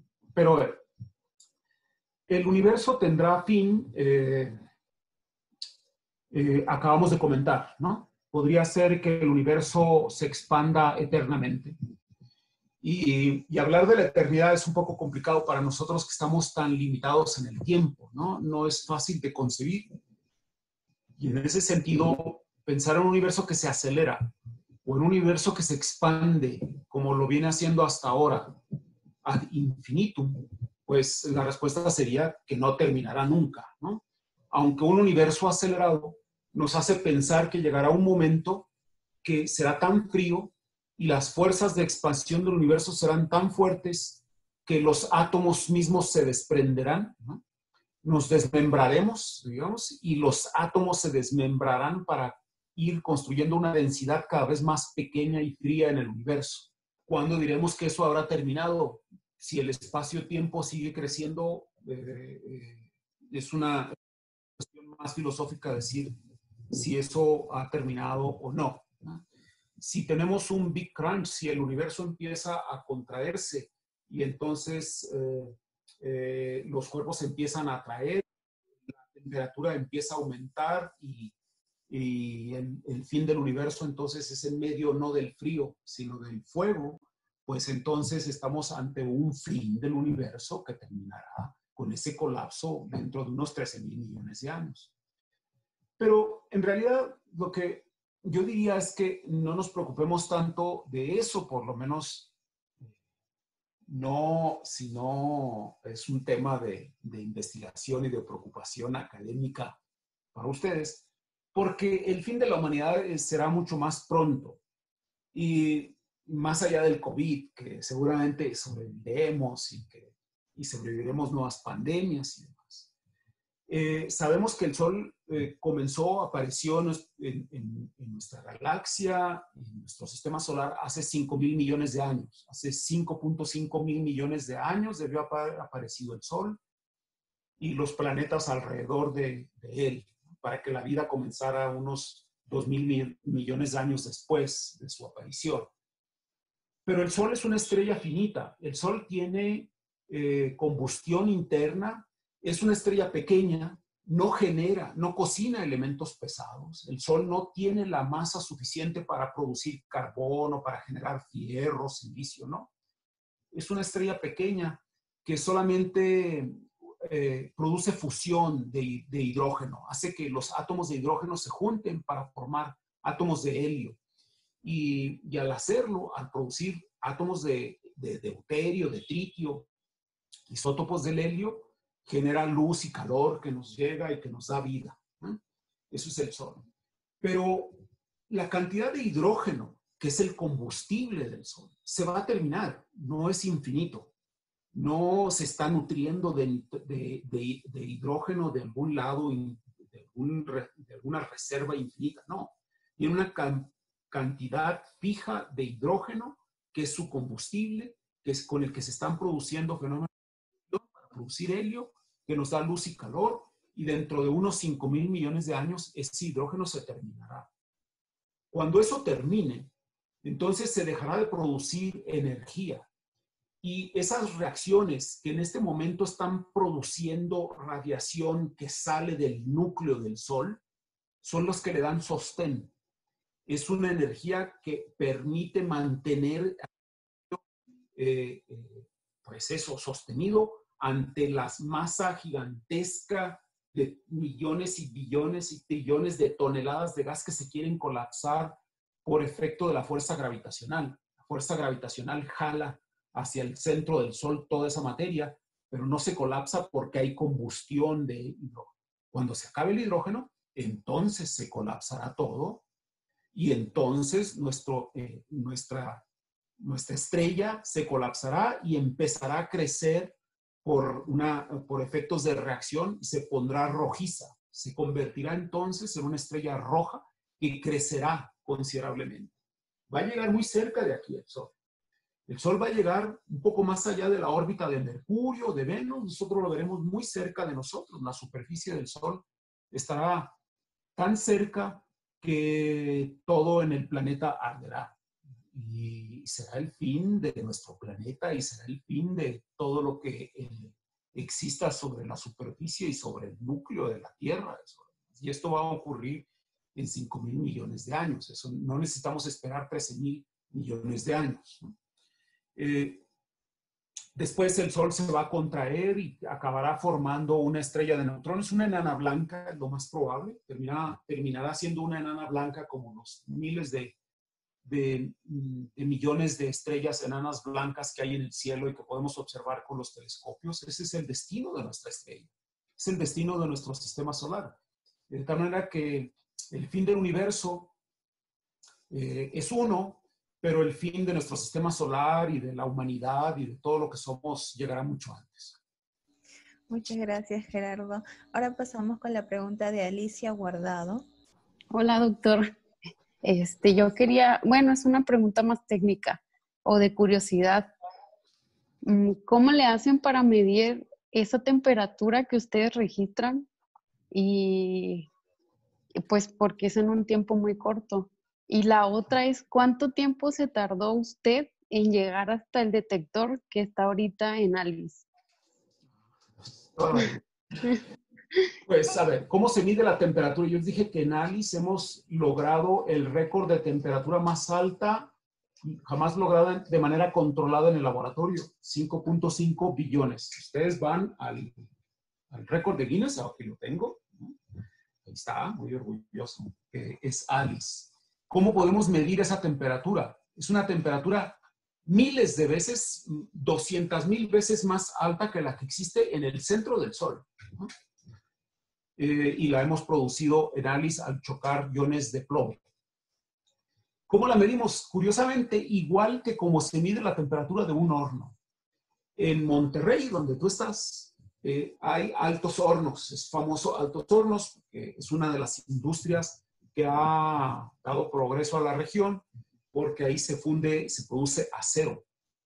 Y esos gigantescos eh, para poder medir la temperatura, si está la temperatura adecuada para echar ciertos materiales, ciertos compuestos. Se ve la luz que sale del fuego. Con la luz, con el, con el, viendo el espectro de esa luz, se puede determinar la temperatura. Viendo el espectro de la luz, de hecho, se puede determinar también los elementos químicos que están ahí presentes hay otros métodos. Uno puede medir también con un pirómetro eh, o con, un, este, con, con, dos metales distintos que estén allá, que producen una corriente eléctrica y demás. Pero el más común es utilizar la luz para determinar la temperatura. La brillantez de la luz y el espectro, la forma que tiene, te da la temperatura del fuego.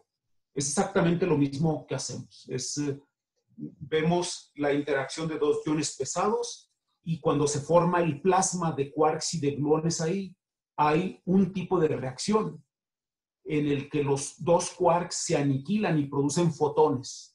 Y esos fotones, que son luz, salen del plasma y llegan hasta el detector, llegan hasta los calorímetros del detector. Entonces nosotros podemos medir la energía que llevan esos fotones y reconstruir, y eso es una curva que tiene una forma exponencial que podemos ajustar con la temperatura y que nos dice entonces de qué temperatura, a qué temperatura está el lugar del que provienen esos fotones.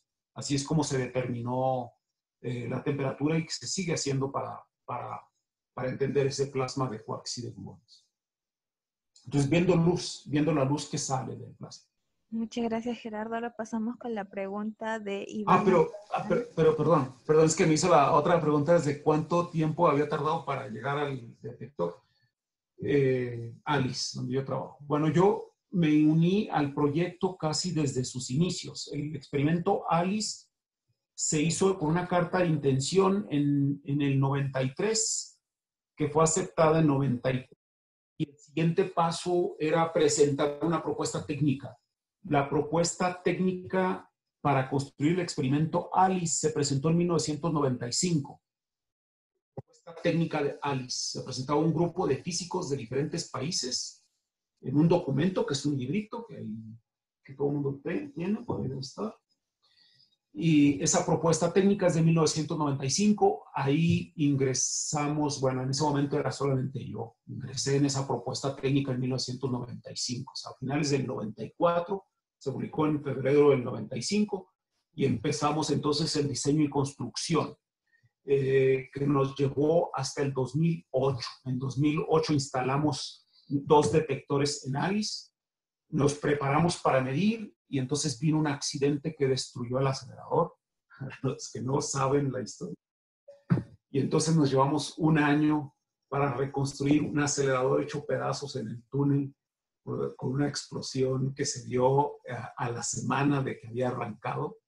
Y entonces eh, trabajamos más de tal manera que en 2009 comenzamos. Es decir, este, del 94 al 2009 empezamos a tomar datos y empezamos a estudiar. Entonces los iones pesados tuvimos las primeras colisiones en 2010-2011. Ese es el tiempo, ¿no? En 2015 el grupo mexicano instaló un detector más y ahorita, en este momento, está en pausa todo el experimento, el gran colisionador de hadrones, y estamos construyendo dos detectores que serán instalados. Acaban de decir la semana pasada que tenemos que instalar a finales de septiembre. No sé cómo lo vamos a hacer porque no podemos viajar. Eh, Europa está cerrada para México. Entonces estamos ahorita en el dilema de la instalación del detector. Tiene que ser en septiembre de este año. O por lo menos una parte del detector lo tenemos que instalar en septiembre de este año. Entonces son ya más de 25 años, ¿no? Un proyecto, un proyecto de largo aliento. Yo quería hacer una, una pregunta también, eh, como hemos hablado del origen de la masa y el origen de la vida y, el posible eh, fin del universo. Eh, ¿Hay una diferencia entre vacío y la nada? porque la nada significa que no hay nada, ni siquiera la estructura espacio-temporal, ¿no?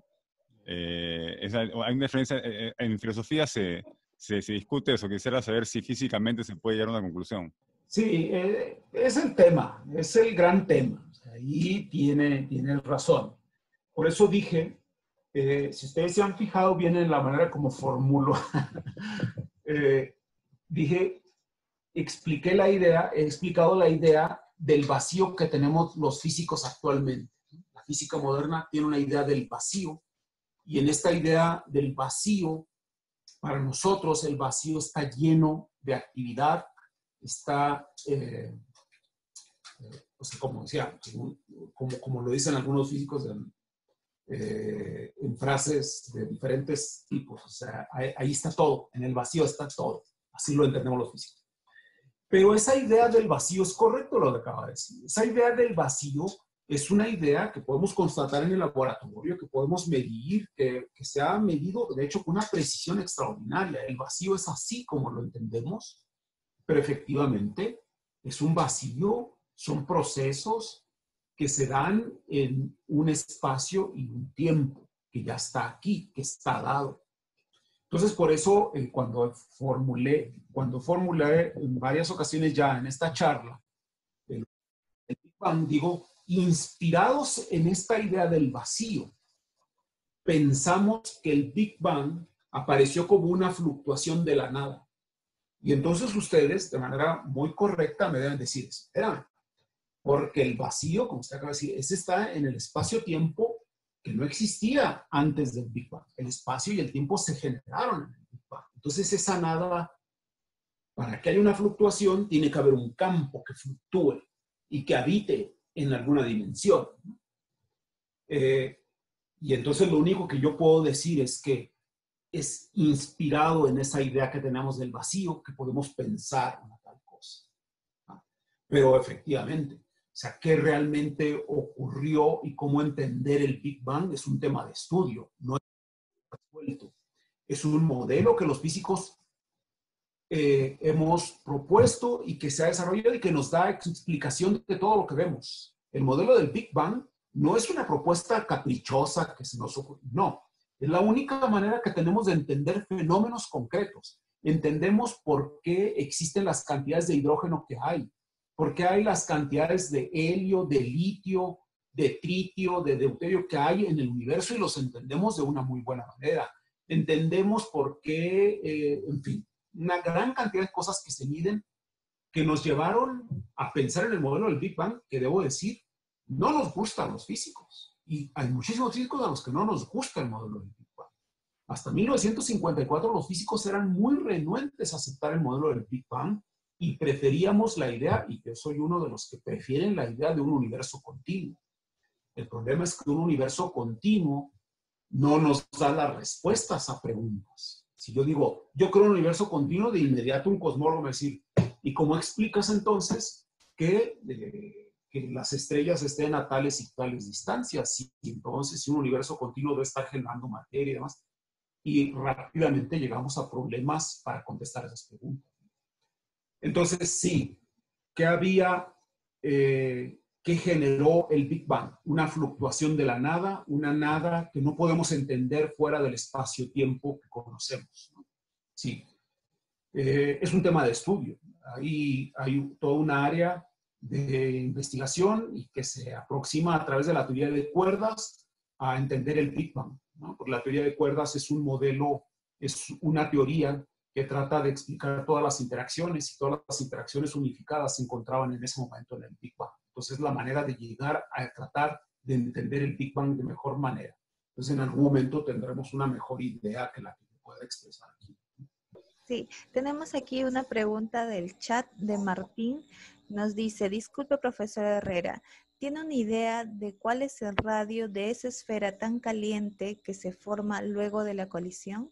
Sí, eh, los iones de plomo que hacemos chocar si, si, se acuerdan de la animación que yo les mostré, se ven como tortillas, ¿no? Para los mexicanos las tortillas son, si las conocen ustedes, ¿no? Son pan aplanado, pan de maíz aplanado, así, plano, plano, como una tortilla, como, como un hot cake.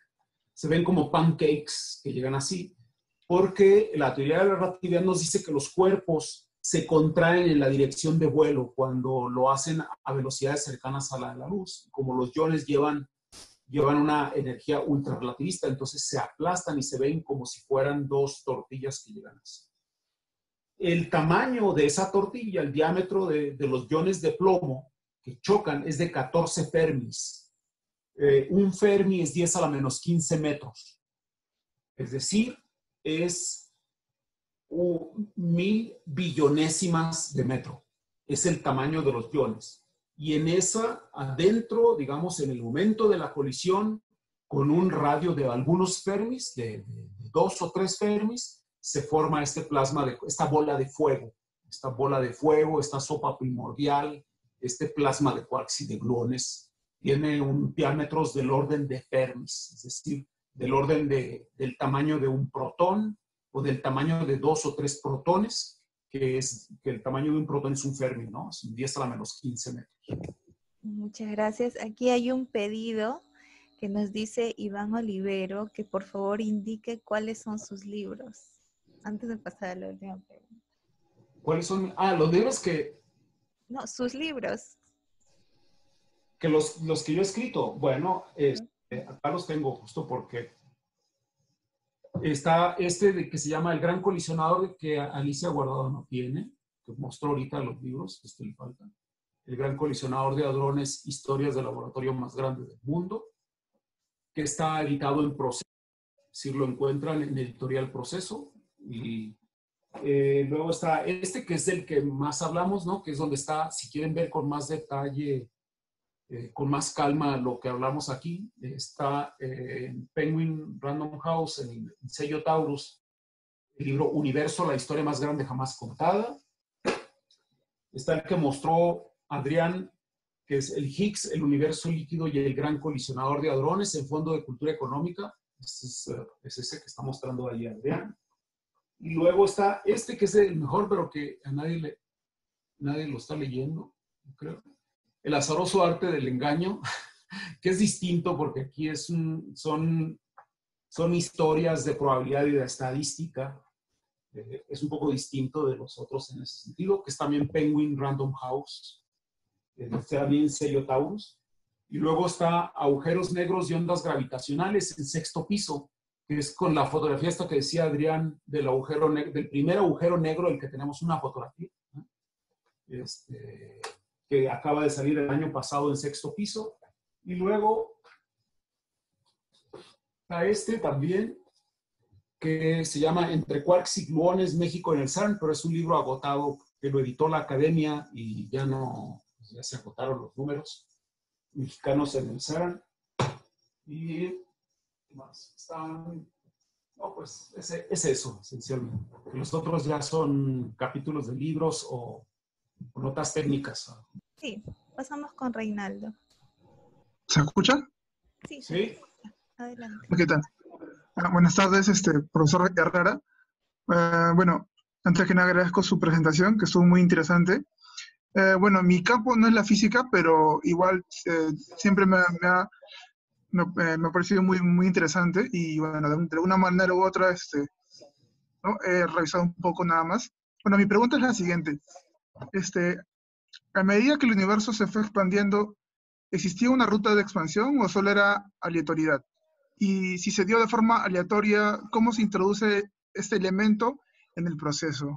Es que eh, hay que entender que de lo que estamos hablando es del origen del universo y el universo es el espacio y es el tiempo. No es que se haya dado en, en un lugar, no es que el espacio y el tiempo ya estuviera ahí, ¿no? Eh, que e, X, Y, Z, que son las coordenadas del espacio en el que vivimos, que esto el, donde nos movemos para allá, para allá o para arriba, y cómo cambiamos en el tiempo, ya existiera. No, eso no existía. Eso se generó. Eso, se, eso es lo que es el Big Bang, generación de espacio y tiempo. De manera tal que no podemos decir en qué dirección se fue. Se generó el espacio y el tiempo. Eh, una manera de contestar también a la pregunta de qué existía antes del Big Bang es esa. Se no tiene, es una pregunta que no tiene sentido porque no había tiempo. Y la, y la pregunta de qué pasó antes es una pregunta enmarcada en el tiempo, pero el tiempo no existía antes del Big Bang. El tiempo comenzó con el Big Bang a, menudo la gente pregunta, pero ¿y dónde está? ¿Dónde está el centro del universo? ¿Podemos nosotros enfocar el telescopio para ver en dónde fue que ocurrió el Big Bang? ¿Hay algún lugar en el universo donde ahí comenzó todo? Y la respuesta es que no, no hay el sitio, porque eh, las, las cuatro dimensiones, las tres dimensiones espaciales y la, dimensión temporal comenzaron todas simultáneamente, de manera tal que el universo se generó en todas partes. Entonces, eh, esa, eh, eh, necesita un poco de, de, pensar un poquito más en, en, esa parte para poder entender que el Big Bang está en todas partes. El universo se genera en todo momento. Y cuando se expande, se está expandiendo el espacio en todas partes. No es que en algún momento se esté creando, en algún lugar se esté creando espacio y tiempo. No, se hace en todas partes. ¿no? eso es lo que, lo que hay que... Una manera de ilustrarlo es con un globo. ¿no? Cuando uno tiene un globo con una determinada, una determinada cantidad de aire, uno pone dos puntos ahí y, y, luego uno lo infla para explicar que en dos dimensiones esos puntos se van separando. Decimos que ese universo va creciendo y que los puntos se van separando, como nosotros observamos que todas las galaxias se separan de nosotros. Y, y entonces, pero ese es un universo de la superficie del globo que es bidimensional. ¿no? Uno tendría que imaginarse en tres dimensiones eso expandiendo y entonces no hay un lugar, como no hay un lugar en el globo donde haya aparecido, sino es todo el globo en sí. Así, en tres dimensiones sería todo el universo que aparece en todas partes. Entonces, la respuesta que a menudo les, le parece chocante a la gente cuando dice, ¿dónde fue el Big Bang? Apúnteme con el dedo hacia dónde está.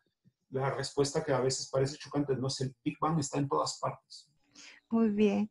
Ahora sí, le voy a leer la pregunta de Iván Antesana, que ha tenido problemas con el audio.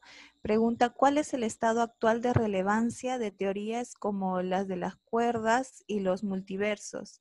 ¿Y cuál es la diferencia entre una teoría física de vanguardia y la ciencia ficción? Eh, hay eh, teorías, de hecho, nosotros los físicos normalmente hacemos, eh, a ver si, si, si va en esa dirección distinguimos como tres vertientes de la física. Una, que es la física experimental, que tiene que ver con la medición de las cosas, con observar la naturaleza, una física eh, en contacto con la realidad, que mide cosas. Luego tenemos una física que es teórica, pero la física teórica nosotros le damos dos vertientes. Una que es fenomenológica, así decimos, que es fenomenología, es decir, que trata de explicar lo que se observa, que trata de explicar las mediciones, que trata de explicar los números que salen del laboratorio, y eso es teoría, enmarcado en una teoría que es fenomenología. Y luego tenemos una física teórica, muy teórica, que hace modelos, que especula sobre lo que podría ser. Y ahí tenemos en la física de partículas elementales, por ejemplo, la teoría de cuerdas, que todo el mundo conoce. La teoría de cuerdas es una teoría todo que trata de explicar todas las interacciones, que trata de explicar eh, todo el universo, el origen del universo, etcétera, pero que es especulativa. No tenemos todavía que comprobar que las cosas que se postulan ahí son verdaderas. Entonces eso es especulativo. Y en ese sentido se parece mucho a la ciencia ficción, que la ciencia ficción es especulativa la ciencia ficción se imagina que hay este, eh, cuerpos habitados y demás, es una especulación que no está sujeta a la observación ni a las mediciones que puedan comprobarla.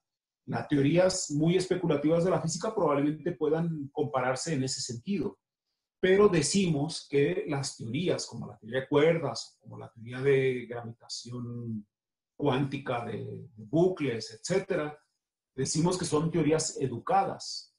Y también decimos de la ciencia ficción, por lo menos algunos esperamos de la ciencia ficción, decimos que es buena, que es atractiva, que, es, que, sí vale la pena cuando es una ciencia ficción educada, es decir, que está basada en los conocimientos que tenemos actualmente. Si tenemos unos ciertos conocimientos de física, entonces no queremos que las especulaciones sean, que las especulaciones que vamos a hacer sean cualquier cosa, ¿no? Queremos que se respete el conocimiento conocido y entonces decimos que la especulación es educada y entonces este, estamos hablando de un buen nivel de física teórica y estamos hablando de una buena ciencia ficción. Ya, ahora pasamos con la pregunta de Adrián y terminamos con Reinaldo. Sí, los escucho. Ah, muchas gracias por su charla, doctor Gerardo. Ah, bueno, tengo varias preguntas. Ah, voy a tratar de reducirlas al mínimo. Una de ellas es, por ejemplo, ahora que está hablando de teoría de cuerdas y en su libro acerca del Higgs, yo lo noto partidario de la teoría de cuerdas. existen otros grupos de investigadores allá en CER que hacen experimentos tratando de de que los resultados encajen no solo con teoría de cuerdas, sino con otros enfoques de, teorías unificadas, por ejemplo, gravedad cuántica de lazos. Ah, la otra pregunta que tengo es, es em, digamos, ¿cuál es el estado del arte ah, respecto a las investigaciones en SER ah, sobre la existencia de una quinta fuerza fundamental? Y la otra que es ya, digamos, que mm, pienso que puede haber el origen de, que haya al inicio del funcionamiento del ser haya grupos que hayan querido impedir su funcionamiento era que decían que se iba a crear un agujero negro que iba a terminar engullendo todo, todo el planeta. Esto puede originarse ah, respecto a la teoría, bueno, a la, a, la teoría de Maldacena del universo holográfico o de la, de la conjetura de SCFT. a ver, eh, primero, muchas de las cosas que se miden en el gran colisionador de hadrones, por supuesto, van en la dirección de confirmar teorías como lo que pueda proponer la teoría de cuerdas. La teoría de cuerdas es muy especulativa. Una de las críticas que se le hacen es que no aterriza y no nos dice de qué manera podemos comprobarla en el laboratorio. Pero desde finales de la década de los 90, la conjetura de Maldacena ha aterrizado a la teoría de cuerdas y sí nos ha dado ya algunas cosas que se puedan buscar en el laboratorio. La, conjetura de Maldacena, por ejemplo, predice que el plasma de gluones sea un líquido. Y entonces Alice, en ese sentido, está esforzándose para medir la entropía sobre la viscosidad, que es una de las cantidades que queremos medir, para compararla con las predicciones de la teoría de cuerdas. eso está ocurriendo y eso es extraordinario. Eso, eso es algo que uno no hubiera pensado jamás que iba a ocurrir este, y está ocurriendo. La teoría de gravitación cuántica de lazos es como todavía en una etapa muy preliminar de desarrollo. Todavía no hay una mm, mm, fenomenología ni la teoría está completamente desarrollada, está en construcción no tiene los 40 o 50 años que tiene la teoría de cuerdas de trabajo detrás, con tanta gente que ha ido construyendo. La teoría de la gravitación cuántica de lazos es todavía, eh, todavía necesita de mucho trabajo, pero la teoría de gravitación cuántica de lazos eh, propone que es ah, discreto, que el espacio no es continuo, que de pronto el espacio se acaba, ¿no? Es como si uno fuera caminando y de pronto no puede pasar porque ahí no hay espacio ni hay tiempo, ¿no? Eso, eso nada más que eso a nivel microscópico, por supuesto, ¿no? Pero un poco para que se den una idea de lo que propone esa teoría, es que el espacio se puede terminar y luego reanudarse en otras partes, que es poroso, que tiene una estructura, que no es continuo. ¿no? Entonces va uno eh, caminando a la tienda, pero resulta que tiene que dar vuelta por acá porque en medio eh, no hay espacio. Eso propondría esa teoría. Pero, repito, no está lo suficientemente desarrollada y no hay una tanta fenomenología que uno pueda ir al laboratorio a buscar. Sin embargo, que el, que el espacio y el tiempo sean discretos, que no sean continuos, ya dio para que un experimento buscara esa, esa posibilidad de la naturaleza. Se ha medido la velocidad de la luz en eventos astronómicos. Cuando ocurre un evento astronómico muy lejano, la explosión de una supernova, por ejemplo, podemos medir en la Tierra la llegada de neutrinos, podemos medir la llegada de ondas de radio, podemos medir rayos X, o podemos medir luz visible, eh, muchos, muchos fenómenos que vienen de esa supernova.